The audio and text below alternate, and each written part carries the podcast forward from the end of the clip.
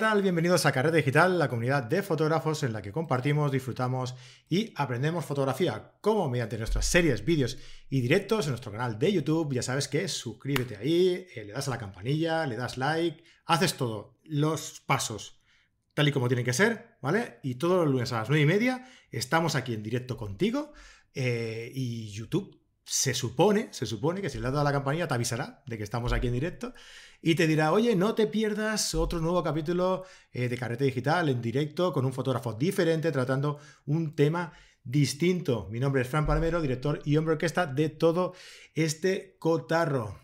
Y hoy, hoy hemos traído a un compañero que tiene mmm, medias cosas en común con nosotros en unas cosas y en otras. Ahora, ahora me explico, que he hecho un poco una cosa muy rara. Eh, John TC Foto, ¿qué tal? ¿Cómo estás, tío? Hola, Fran, buenas noches. ¿Qué tal? ¿Cómo estás? Muy bien, encantado que estés aquí con nosotros. Decía lo de medio una cosa y medio otra, porque tú eres fotógrafo social, fotógrafo de boda. Yo he sido fotógrafo de boda. De vez en cuando me queda ahí algunas ganas a veces de ir. Cuando pienso en lo que pasaba se me quita enseguida. y por otro lado, porque también tienes una escuela eh, de fotografía, una academia de fotografía, pero bueno, tampoco es como, como la nuestra eh, al final, ¿no? Así que es medio, medio parecido como nosotros en una cosa y medio, medio parecido como nosotros en otra cosa. ¿Qué te parece la presentación? Una maravilla, ¿eh? Bueno, y además tenemos también otra cosa en común, eh, que ahora te la digo, que son los directos de, que hacemos semanales. Pero déjame que antes te agradezca que me hayas invitado a participar hoy, que la verdad me hace muchísima ilusión estar al otro lado, ¿no? Eh, los martes yo en mi canal de YouTube estoy allí donde estás tú y ya hará un par de años que estamos haciendo directos y los talleres y cursos que comentabas, pues, pues hace este año ocho como, como programa de cursos fotográficos Landscape, que es eh, nuestra marca, pero nueve o diez eh, cuando organizábamos eh, talleres eh, de iniciación, de descubierta del delta del Ebro, así de manera íbamos organizándolos, pero luego ya le dimos forma y, y sí, mi rama fotógrafo profesional del sector bodas, principalmente también comuniones y sesiones de familia, y los talleres y cursos de fotografía landscape. Muy bien. Eh, cuando dices 8 o 10, ¿te refieres a años? Sí, sí, sí. De hecho, este año cumplo el décimo aniversario con, como fotógrafo profesional. Y, empecé con las bodas, con sesiones de estudio, eh, retrato, todo esto, ¿no? Y al, al, año y medio, dos años, yo ya tenía claro que hay una cosa que me gusta, que es enseñar, hay una cosa que disfruto muchísimo, que es tener un grupo de gente aprendiendo. Y, bueno, pues eh, empezamos a organizar eh, talleres y cursos de iniciación. Vimos que, disfrutábamos mucho, que veías a la gente eh, cómo se desenvolupaba, cómo crecía en esto de la fotografía con su cámara. Y bueno, pues rápidamente empezamos a pensar cómo, cómo englobar todos los talleres y cursos bajo un mismo nombre y salió Landscape, cursos y talleres de fotografía. Y, y, bueno, pues a partir de ahí jugamos con este programa todo el año y ya te digo, eh, te lo explicaba hace un momento que hemos empezado fuerte 2023. Eh, este mes de febrero tenemos taller cada fin de semana eh, en algún lugar ahora de Cataluña, pero luego nos iremos a, a, Navarra, Aragón, eh, estaremos en diferentes eh, lugares de España y bueno, pues eh, tenemos un año cargadito por delante. Qué bueno. Además es, muy bueno porque, bueno, entraremos ahora a hablar un poquito más en profundidad si quieres, ¿vale? Ah, porque hemos empezado así como muy a saco, sin saludar a nadie ni nada. A lo, nuestro, hemos venido a hablar de nuestro libro y, y no puede ser. pero, pero hablaremos un poquito más sobre todo esto, pero una pequeña reflexión que dejo es que después de todo eh, esta época de confinamiento y de no poder salir y de que la gente, bueno, pues eh, se han acostumbrado, nos hemos acostumbrado a consumir fotografía a través de la pantalla, es bueno es bueno saber que, gente como tú organiza este tipo de, talleres y de actividades eh, presenciales Ah, y mira que me estoy tirando piedras a mi propio tejado, que yo lo hago todo online, ¿eh? Pero sí que es verdad que tiene que ser algo combinado, ¿no? O sea, es muy bonito estar aquí, puedes llegar a todo el mundo. Esto es lo que tiene, lo bueno que tiene el online, ¿no? Que puedes llegar a, todo el mundo. Por ejemplo, por aquí estaba Jorge Arrese, que nos escribe todos los lunes desde California. O sea, de otra forma no podríamos hacerlo, pero es muy bonito también eh, el poder sentir ¿no? la, cámara con nosotros, el, eh, aprender de la experiencia de, los que nos rodean, de todo esto. Creo que es imprescindible ¿no? al final. Así que te felicito por, el trabajo hecho y ahora si quieres ahondamos un poquito más. Ah, antes de nada, lo que decía, vamos a saludar aquí a todos los que están en el directo. Eh, ya quedan saludados, por supuesto, a todos los que nos verán más tarde, a todos los que nos escucharán más tarde, porque ya sabéis que vamos publicando eh, podcast también en formato audio. Además, les estamos metiendo mucha, mucha caña al tema podcast audio, porque publicamos estos pequeños, eh, bueno, pequeños, estos programas que hacemos los, los lunes, eh, lo planificamos de una forma en la que pueden ser totalmente audibles, ¿no? para consumir en formato audio. Luego, los, eh, algunos jueves, cada 15 días, vamos publicando un podcast eh, con mi amigo Fernando Sánchez, que es el que eh, lleva el tema del cacharreo aquí en, en Carrete Digital. cada semana publica un artículo en nuestro blog hablando sobre óptica, sobre novedades, sobre cámaras, sobre comparativas. Muy interesante, no os lo perdáis, cada jueves en, el, en nuestro blog. Y cada 15 días hacemos un podcast hablando de esos, de esos artículos que nos ha hecho, ¿no? Así que uh, súper interesante. Y el viernes tenemos el podcast de Una semana conociendo a, que es una entrada al, al podcast que Jesús García Sutil tiene en, nuestro, en nuestra plataforma de cursos, el Conociendo a. Eh, y la otra semana, es cada 15 días, y la otra semana vamos alternando, eh, publicamos un capítulo de la fotografía es lo que tú vio, que es un pequeño podcast en el que Jesús y yo hablamos un poco de cómo nos ha ido la semana, nuestros proyectos, qué estamos preparando.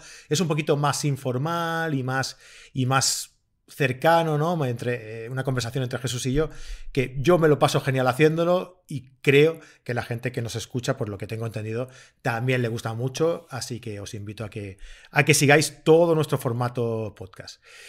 ¿Quién hay por aquí? Mira, Raico eh, Pérez desde Tenerife, que nos escucha todas las semanas. Eh, Jauma Noguera, buenas noches. Elena Miranda también nos está por aquí cada semana desde Asturias. Julen Eguimendia, buenas noches. Manuel Muñoz desde Barcelona. Mariano Puertas desde Granada. Marisa Rodríguez desde Gijón. Cristino Torío, Ana Pascual, José Ramírez. Eh, Nicolás Jodar, nuestro director comercial en Fotoca, a sus órdenes. Luis Serna, eh, Alberto Fernández, eh, José, eh, Jorge Arrese, como os decía, desde California. Mari Carmen por aquí en directo. Muchísimas gracias a todos por estar aquí en el directo. Cualquier pregunta que tengáis, cualquier comentario podéis dejarlo en el chat, que lo iremos comentando. Y nada, para empezar, ya sabéis que la dinámica de todos los directos de todos los lunes es una primera parte en abierto para todo el mundo que va a quedar subida en YouTube, en la que hablamos un poco con el invitado, nos da algunos consejos, decimos algunas noticias. Ah, junto a mi compañero Fran Nieto, que hoy no ha podido estar, que hoy no ha podido estar aquí en, directo, pero está, está aquí en el chat. Así que si queréis saludarlo, ya sabéis, podéis escribir un comentario aquí en el chat y él seguro que os contesta. Y eh, en este caso, pues queremos eh, hablar un poco en esta primera parte con, con John sobre fotografía de bodas, sobre eh, cursos presenciales, sobre actividades y demás. Y luego, en la segunda parte, esta, ella es exclusiva, es nuestra carrete class exclusiva para ah, suscriptores de carrete, de carrete digital, para carreteros VIP. Y en esta segunda parte, eh, desde nuestra página web, vamos a ver consejos sobre fotografía de boda por, parte de ah, John, John TC Foto. Ah, John, podríamos adelantar algo, ¿no? ¿Qué crees que es lo imprescindible, el consejo principal para todo aquel que quisiera iniciarse en fotografía de boda, ¿no? Porque yo sé que hay mucha gente que empieza en esto de la fotografía y llega un momento en el que dice, vale, quiero hacer mis primeros ingresos, ¿no? Quiero tener mis primeros ingresos. Y no sé por qué, a lo mejor antes más que ahora, pero el primer paso, ¿no? eh, lo que teníamos más a mano y lo que quizá era más fácil era hacer un reportaje de boda, pensando a lo mejor que era lo más fácil. Y muy equivocados estábamos, ¿verdad? Este es el gran error. Este es el gran error. Y una de las cosas que voy a explicar después es que no todo el mundo sirve para hacer eh, fotografía de boda. Em, la fotografía de boda exige mucho, em, te pide una serie de cosas que luego explicaré eh, que debes tener en cuenta sí o sí. Y hay errores que no puedes permitirte, hay situaciones que debes controlar, hay por ejemplo, pues tienes que estar siempre. Hay una cosa que a mí las parejas siempre me destacan y me comentan. Dicen, John, es que en la boda no te vi. Y tenemos un reportaje enorme de todo lo que pasó. No falta nada. Y no te vi el pelo. Digo, bueno, eso Pero, pero ahí está la jugada, ¿no? Y es que, así como algún compañero del sector sé o veo o conozco que se intromete bastante en el tema de una boda, yo, yo eso no, esa no es mi manera de trabajar. A mí me gusta estar en segundo plano, estar atento a todo lo que pasa, eh, ver que si un niño, la nieta, eh, la abuela, no sé quién, que es alguien importante para el novio o para la novia, eh, está haciendo alguna cosa, pues ahí que, que va mi cámara. Em, siempre atento, pero sin intervenir, sin molestar, a no ser pues que los novios en algún momento claramente me digan, eh, John, ¿qué prefieres que hagamos aquí o allá? ¿No? Llevas 10 años en esto, conoces el percal y por lo tanto debes sugerir eh, cuál es la mejor situación. Pero, pero hay que saber que no todo el mundo se puede meter en esto y de hecho, pues muchos compañeros han desistido, han dicho que que no, que, que, no me llames, o sea, yo, yo tengo mis segundos y hay alguno que ha dicho, me he dado cuenta que no es lo mío, ¿no? Bueno, pues esto está bien, que te des cuenta que no es lo tuyo, porque quizás eh, no llegabas donde tenías que llegar, eh, hay que controlar y, y, tener muy en cuenta muchas cosas, que estoy seguro que gente que nos está viendo sabrá por, por dónde voy, pues por ejemplo que tienes que tener todo un, un material complejo que debes tener en cuenta que mucha gente no cae. De hecho, cuando muchas veces hago cursos eh, particulares o en grupo a, gente que quiere ser un futuro fotógrafo o fotógrafa de bodas y les explico todo lo que deben tener, eh, pues hay algunos que dicen, hostia, no había caído nunca en esto. Y la verdad es que tienes razón. Eh, por ejemplo, pues cuántas copias de seguridad debes hacer de un reportaje, eh, por qué es importante hacerlo. Pues bueno, pues porque más, más tranquilo dormirás, eh, aunque te comporte más tiempo y más dinero invertir en discos duros, eh, dormirás mucho más tranquilo, ¿no? Y bueno, pues siempre que hagas las cosas correctamente, debes. Es que una, una boda, Fran, solo pasa una vez, tú ya lo sabes. Mm. Y, y cuando estás ahí trabajando, Mira, yo te voy a confesar una cosa, la voy a explicar y siempre me he, sentido contento explicándola, contento. Yo nunca he ido nervioso a una boda. Nunca he ido nervioso a una boda, ni he, ni, y sé compañeros que la noche anterior no duermen por el hecho de que eh, sufren por si van a llegar a la hora a casa de los novios a los preparativos, si no se van a dejar nada eh, por llevar, si no. Mira, eh, yo siempre he dicho una cosa, si no disfrutas en esto, mm, no te me das, porque lo vas a pasar mal. Yo nunca he dejado de dormir, nunca he estado eh, nervioso antes de una boda. Al contrario, cuando voy a una boda me lo paso fenomenal, porque voy a un lugar donde van a haber ciento y pico personas, o trescientas a veces, que se lo están pasando bien. Y yo lo que quiero es con mi cámara captar esa felicidad, esa alegría, ¿no? Y si, y si sabes meterte en el grupo, pues hay mucha gente que luego cuando te vas se despide de ti y te dice, hostia, muchas gracias porque, sobre todo los padres ¿eh? de los novios, que, que a menudo cuando ven que tú te involucras, eh, están muy atentos a ti porque saben que estás haciendo un trabajo importantísimo y que no va a faltar nada. Te han visto al pie del cañón todo el día, que pueden ser entre 12 y 15 horas, y de no parar, y cuando ven que estás ah, de esa manera tan atento a todo, pues claro, eso lo agradecen. Y la verdad es que hay, sobre todo madres, que, que vienen y te agradecen muchísimo tu trabajo. Y muchas veces también porque lo, lo pagan ellos. Y entonces... También, seguramente eso influye. Pero, pero tú sabes que estás observado y que a veces eh, ellos están eh, muy a menudo viendo si tú estás haciendo. A mí me ha venido alguna madre, ¿no? De, oye, ¿y esta foto me la has hecho cuando mi sobrina me ha traído no sé qué? O cuando mi nieta o, mi hija. Y digo, sí, sí, tranquila, la foto la tenemos. Y no una, sino varias. Ah, muy bien, Majo, muy bien. O sea, que, que, que eso lo agradecen, ¿eh? Y que te encuentras en un montón de situaciones y anecdóticas muchas. ¿Tú crees que hay que ser mejor relaciones públicas que fotógrafo para ser fotógrafo de bodas? Bueno, yo es que siempre explico que somos todo. O sea, eh, yo soy un, integral. Mm, desde el comercial, desde el administrativo, lo soy todo, ¿no? Entonces, claro. Sí, pero me, refiero a que a la hora de, integrarte en el grupo, a la hora de, sacar buenas fotos, tienes que estar metido ahí en el meollo, ¿no?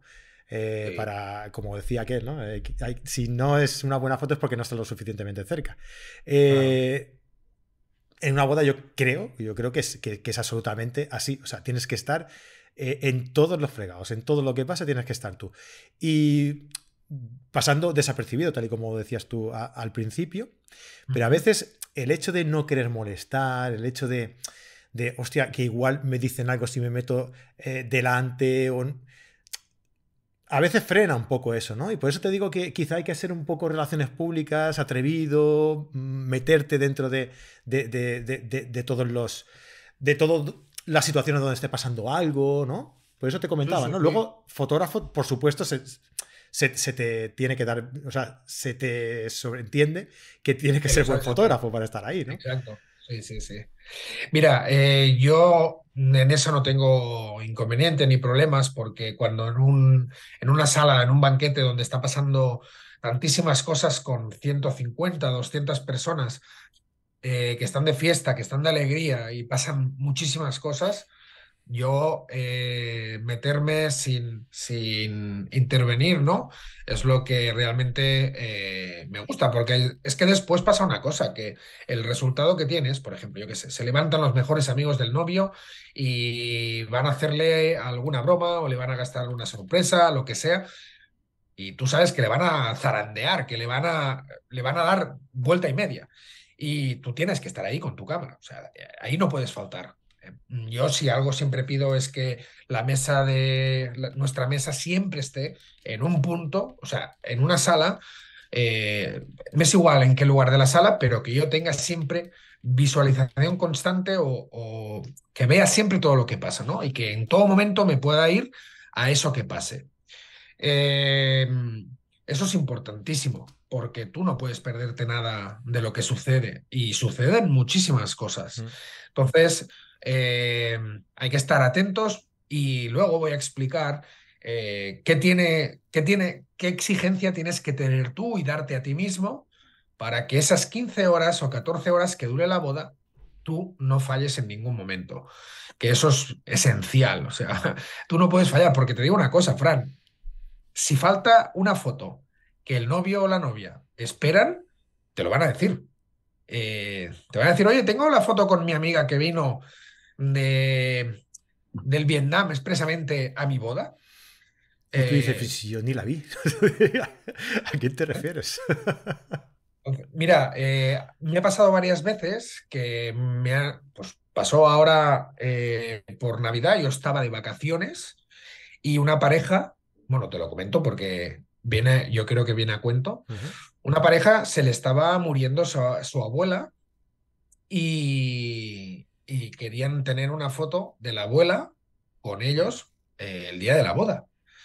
Y yo estaba de vacaciones fuera de casa y bueno, pues moví eh, cielo y tierra para que pudiera llegar esa fotografía a la pareja porque la querían ampliar para el entierro y eh, bueno, pues desde la distancia lo pude mediar. Y yo sabía que esa foto la tenía. Eh, porque la, hice. Por lo tanto, eh, hay cosas que tú sabes que pueden ser muy importantes para la pareja, más que el sí quiero, el beso o el anillo. ¿eh? Sí. me, me cuento, yo siempre me acuerdo a Nathan Sanz, que nos comentaba una vez que estuvo aquí en el, podcast hace muchísimos años, ah, nos comentaba que mm, a veces las fotografías, o sea, el criterio de, muy buenas fotos que tenemos nosotros como fotógrafos y que tiene el cliente como usuario, ¿no? Como, como cliente, es muy, es muy distinto. Porque, claro, porque ellos lo que buscan es esa foto, lo que tú decías, ¿no? Esa foto con su abuela que, ha muerto y la última vez que la ha visto ha sido en la boda, o que le trae recuerdos porque fue la última vez que la vio. Aspectos de, esa, de, ese tipo, ¿no? Eh, que nosotros a lo mejor simplemente es una foto de, grupo o de pareja o de ¿no? una más. Y para, y para el cliente eh, acaba siendo la, la foto de, la boda por su carga sentimental, ¿no? Es, así tal cual, ¿eh? De hecho, eh, hay veces que tenemos auténticas fotos bestiales de, lo que pasa, ¿no? Porque nos gusta captar de manera natural y espontánea todo aquello que sucede. Eh, es, aplicar el street a veces también dentro de la boda. Y, mira, yo formo parte de una asociación española de fotógrafos de boda y se organiza cada dos, tres meses un concurso de fotografía. Pues las fotos ganadoras normalmente son fotos que nunca unos novios pondrían en su, en su álbum, ni, ni, ni las cogerían como la mejor foto de la boda. Porque dista mucho la opinión que tenemos unos y los otros.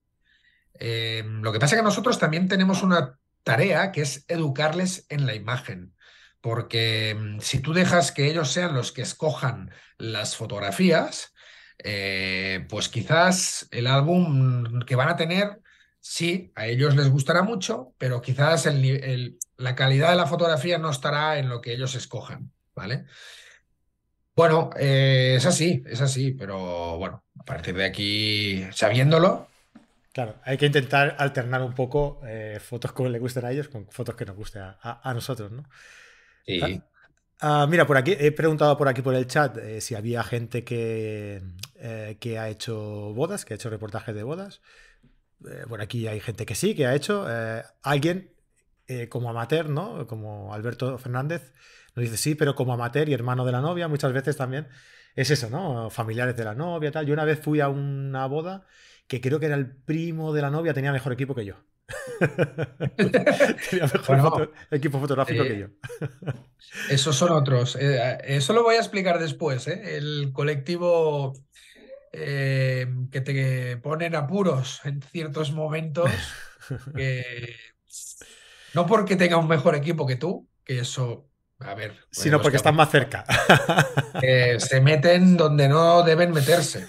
Yo he visto una tía, una tía del novio, que vino expresamente de Argentina para la boda y, en y a la entrada del novio, un edificio señorial, brutal, con una salida del novio por una puerta directo a la escena de la ceremonia, alfombra roja, y cuando estoy en cuclillas, como aquel que dice, haciendo las fotos eh, así un poco en plano bajo para que me venga el novio con la madre, pues se me pone de rodillas delante la tía con la tablet hacer fotos. Y bueno, pues eso, eso pasa muy a menudo, pero hay que lidiar con eso. Y eso hay que apartarlo.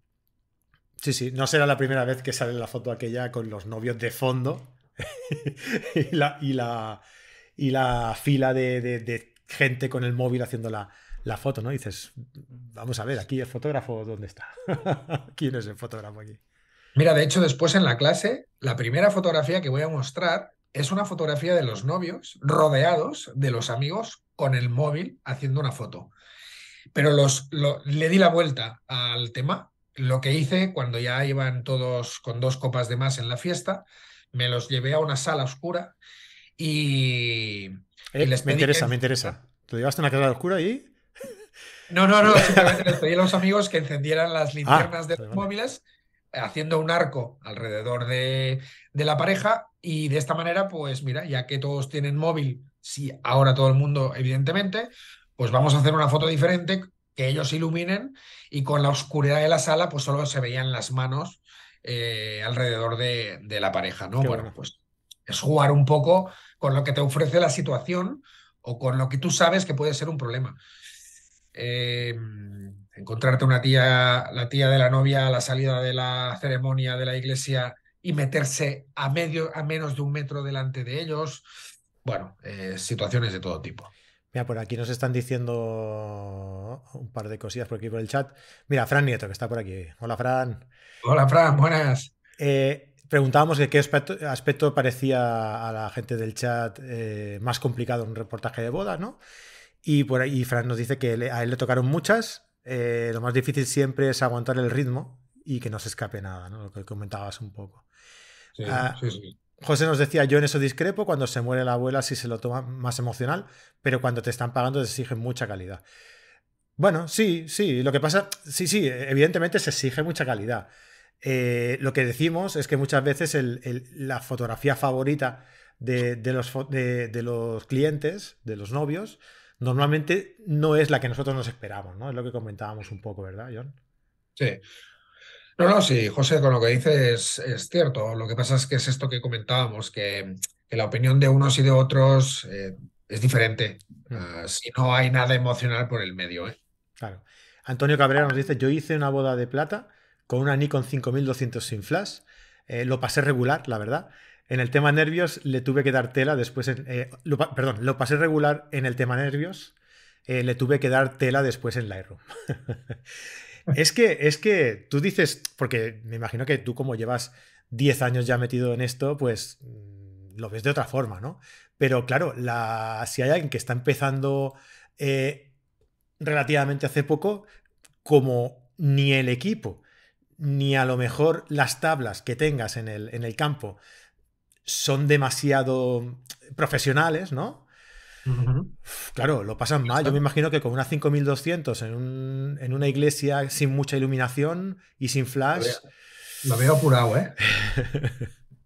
lo veo apurado, pero bueno, eh, claro, es que hay gente que a veces se le pide, le dicen, mira, que tú tienes una buena reflex o una buena cámara, porque hasta ahora eran todos reflex, y a mí me ha pasado que alguna posible clienta eh, me ha consultado eh, el poder hacer el reportaje, ¿no? Y te acaba diciendo, no, mira, que es que al final mi primo que tiene una buena reflex, y una buena reflex puede ser pues esta, la, la 5200, ¿no? Tú dices, bueno, pues allí tú. Eh, ya te apañarás. Si las fotos parecen en alguna situación una paella de arroz porque tienen un grano de ISO enorme o, sin flash no he podido sacar la foto que necesitaba, eh, chico, chica, yo en eso ya no me quiero meter. Lo que tú valores. Si valoras calidad, me vas a comprar a mí. Si no la valoras, si quieres que alguien te haga un reportaje de boda más o menos barato, pues lo vas a tener, pero luego no llores porque las fotos de tu boda no van a tener lo que tú esperas. Eso es. Mira, eh, Nico, que todos sabemos que es un enamorado de la, de la luz, eh, nos dice, ¿trabajas con luz de flash además de la natural? ¿Es importante para ti la luz? Sí, hombre, evidentemente que la luz es eh, importantísima, es mensaje muchas veces, totalmente, y el flash siempre lo llevo. Lo que pasa es que me gusta mucho trabajar con luz natural. y me gusta sacar flash de cámara y trabajar con él fuera de la cámara pero eh, me entretengo más con el flash fuera de cámara en cuando tengo disponibilidad de los novios como en una posboda, que puedo jugar mucho más. Y eh, el flash eh, lo coloco en cámara en situaciones concretas que necesito iluminar una iglesia muy oscura o con poca luz, pero en nuestro equipo tendemos más a, a trabajar con luz natural, pero el flash se debe llevarse siempre. En una boda para. o sea, en la, iglesia. Yo prefiero trabajar con, con ISOs altos y con un punto de luz para conseguir volumen y, captar el, la atmósfera, ¿no? la temperatura ambiente, para captarlo todo tal y como está, ¿no? Ah, el flash directo, ¿no? El flash encima de cámara y directo a los, a los novios en la, en la iglesia es muy feo. Es muy feo. muy feo. Sí, sí, sí, sí, eh, es muy feo. Y de, de hecho, eh, si lo utilizo en alguna ocasión, como decía antes, es colocado encima de cámara cuando tengo una entrada de la novia con el padre, por ejemplo, que es una, hay una iglesia por aquí en mi zona que es recurrente en tema de bodas porque es muy bonita y cuando entras tienes una portalada enorme detrás, muy cerca del altar, porque es una iglesia muy pequeña, y te entra un chorro de luz natural por detrás en una boda a las 12 del mediodía. Y claro, tienes la silueta del padre y la novia. Y esa, es en esa ocasión cuando me veo obligado a colocar eh, flash encima de cámara para tenerles iluminados. Pero luego, como se sientan los novios en el altar y la luz que entra de fuera les llega al altar, pues allí has acabado el flash, o sea, allí fuera de cámara totalmente. Pero yo no le puedo dar a una novia una foto completamente a contra eh, y oscura. Eh, le puedo dar una, pero tiene que tener algunas con su padre, ella espera ver eso, ¿no? Y sí que es verdad, pues que jugando con el flash fuera de cámara, puedes colocarlo por detrás de los novios sentados y tener un destello por ahí que fotografiando desde el público o desde los, desde los bancos, puedes tener eh, que todo oscurezca y, los dos novios iluminados, perfilados, puedes jugar con eso. Pero, pero sí, sí, el flash encima de cámara eh, es feo de cojones. sí, el resumen es ese. El flash encima de cámara es feo de cojones.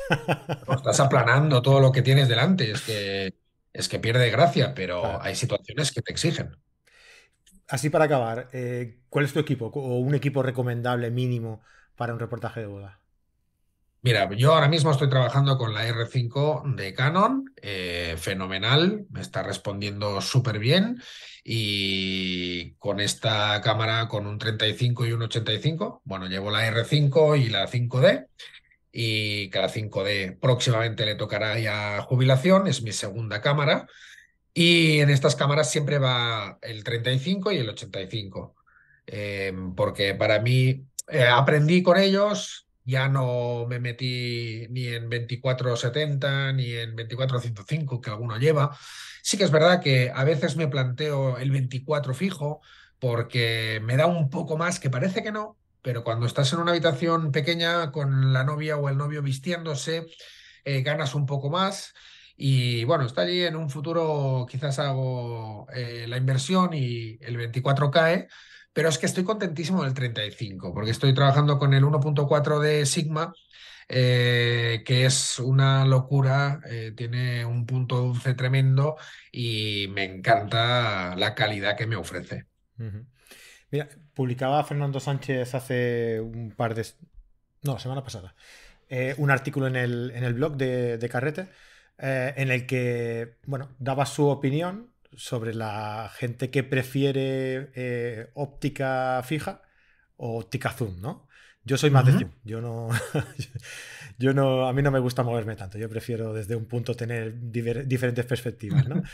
Ah, pero pero es, curioso, es curioso. Sí, hay gente que le gusta mucho más el, zoom como, como, a mí, hay gente que, prefiere eh, los, las ópticas fijas como, como tú. Supongo que será una vez eh, cómo has empezado a hacer estos reportajes o... no no de hecho de hecho empecé con un 2470 ¿eh? Eh, el primer año y medio de bodas empecé con el 2470 y te digo una cosa no me niego a los zoom o sea muchísimas veces el 1224 viene conmigo, súper gran angular.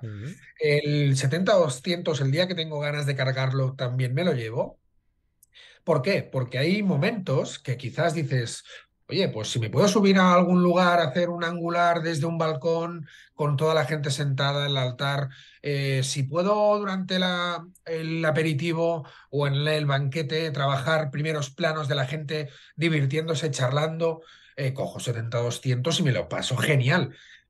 Pero es un recurso que tengo ahí que siempre llevo encima. Y lo primero que voy a trabajar con ellos son 35 y 85. Luego ya abriremos recurso y diremos, venga, va, ahora es el momento de sacar el 70-200 o el 12-24 si lo necesito, ¿no? Y, la verdad es que me ofrece muchísimas posibilidades, porque el gran angular no me gusta usar para nada, pero en la fiesta final, con un gran angular... Mucho juego. Eh, te voy a decir que un 80% de las fotos que hago en la fiesta es un gran angular. Y no me importa si un brazo queda un poco eh, deformado, porque es que la gente está entregada, tampoco les voy a dar ahí una aberración, pero, pero el 1224 además te deja entrar, ¿eh? como te obliga un poco a entrar dentro y ves a la alrededor del objetivo de manera mucho más divertida y amena, que es lo que es ese rato. Yo, el 70-200 y el 14-24. Es que para mí esos, esos tres, el 14-24, el 24-70, que en mi caso es un 24-220, eh, y el 70-200 es que no, no pueden faltar. O sea, son, en mi mochila no pueden faltar. Sí, sí, sí. Bueno, eh, pues en cinco minutos, muy rápido, John. Explícame, porque hemos dicho al principio que tenías también un montón de, de, actividades presenciales y tal. Nos hemos entretenido aquí hablando de fotografía de, de, boda y se nos ha ido el tiempo, el santo al cielo, tío. Eh, explícame un poquito eh, qué proyectos tienes, qué, nuevos cursos tienes en mente. Pues mira, eh, Landscape, este año ya te decía antes, estamos en el octavo aniversario. siempre hacemos 20, 25 talleres anuales aprovechando básicamente fines de semana. Es, algunas veces también lo hacemos entre semana. Nosotros hacemos talleres o bien de un día o una jornada entera, como por ejemplo haremos, hay un fin de semana entero, como haremos el primer fin de semana de junio, que por esas fechas habitualmente siempre estamos en el Delta del Ebro eh, realizando una descubierta fotográfica por todo el Delta. Y este año con la novedad de que tenemos a Javier Martínez Morán, que conocerás bien y que, eh, bueno, pues mira, hicimos un directo con él eh, un martes de hará unas dos o tres semanas y le propuse, me dijo que sí y la verdad es que estamos contentísimos de tener a este crack de Madrid aquí en el Delta el primer fin de semana de junio eh, hemos estado con Mario Cea por primera vez este fin de semana pasado, también en el Delta, pero eh, encerrados en este caso en el hotel para poder hacer fotografía de alta velocidad con fauna. Eh, este taller no se podía hacer en exterior. La semana que viene, bueno, no, esta misma semana, el sábado nos vamos a Usona, que es una comarca muy peculiar con, unos, con unas características de relieve interesantísimo. estaremos con Eduardo Blanco Mendizábal de aquí 15 días con Fina León en Costa Brava y durante todo el año eh, tenemos, bueno, Fran Nieto el, en mayo está con nosotros ah, y ahora estoy así pensando en, un poco en voz alta, pero la verdad es que tenemos un montón de propuestas ya en calendario que, bueno, no queremos que pase muy rápido el año porque siempre eh, lo hablábamos con Mario este fin de semana, ¿no? Haciendo una cervecita. Hostia, John, ¿cuánto tiempo hacía que hablábamos? Porque de hecho con Mario Cea hice un directo hace dos años, eh, saliendo de pandemia. Y decíamos, eh, sí, sí, John, es que me quiero venir allí a esa zona porque me gusta mucho, quiero descubrirla y hacer un taller con vosotros, ¿no? Y íbamos hablando, íbamos hablando, y al final, claro, Mario es un tío ocupadísimo, sacó su libro y estaba súper liado. Eh, además con el tema de la música, la fotografía, eh, también hace talleres con Jesús y con Jesús Manuel García Flores y con Mario Rubio. Y yo decía, bueno, un día le tendremos y el día que le tengamos aquí vamos a disfrutar a tope, ¿no? Y es lo que pretendemos, que nuestros participantes pues disfruten, conozcan de cerca eh, el que imparta el taller, sea Mario, sea yo, sea Eduardo Blanco, y que vengan, tengan una experiencia chula, disfruten y quieran repetir en otra ocasión, que yo creo que la gente lo hace y, luego vuelven. Eso es. Pues nada, para todos los que estéis aquí o los que nos escuchéis luego, dos consejos. El primero, id a la. Os dejo por aquí el enlace abajo en, el, en, los, eh, en, la, en, la, descripción del programa. Ah, creo que he dejado el, tu enlace de Instagram. Allí seguro que, bueno, ahí está el enlace a tu página web también, a toda la información. Así que id para allá y, veis todo lo que, lo que em, John os propone. Y la otra, enseguida que acabemos este directo, nos ponemos con la clase, con la masterclass, con la carrete class de esta semana, eh, con John sobre fotografía de boda.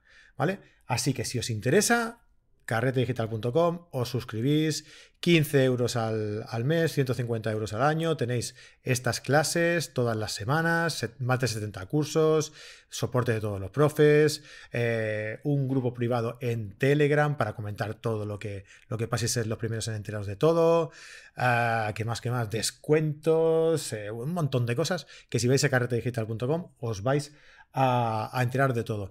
Además, hasta dentro de poco, hasta que Fran me deje, porque esto, Fran me dice, esto no lo podemos regalar, Fran. Y digo, bueno, pero un poco sí, ¿no, Fran? Y él me dice, Fran, pero hay que, hay que, hay que ganar dinero con esto, tío. Y yo le digo, bueno, pero tenemos que, bueno, es igual, discusiones que tenemos entre él y yo.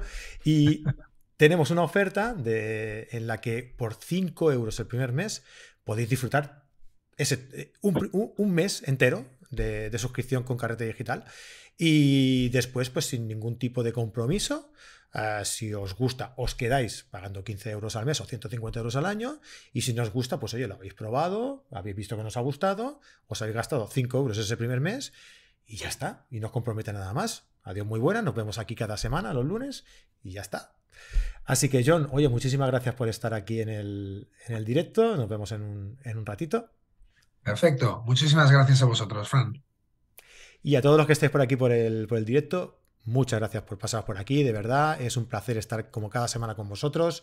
Ya sabéis que si os ha gustado podéis dejar ahí un like en el, en el vídeo, eh, suscribíos, dale a la campanilla para que YouTube os avise de todas las novedades que vamos subiendo. Y a todos los que nos escucháis, lo mismo. Dejadnos una reseña, un like y sobre todo, sobre todo, sobre todo, escuchéis desde donde nos escuchéis o veáis donde nos veáis. Dejadnos un comentario con vuestra, con vuestra impresión. ¿Qué os parece el programa? ¿Qué preguntas tenéis para el invitado? Lo que sea. Dejadme un comentario porque nos gusta saberlo y los leemos todos. Lo dicho, muchísimas gracias por todo. A los que estaréis ahora, nos vemos en un momentito y a los que no, hasta la semana que viene. Hasta luego. Chao.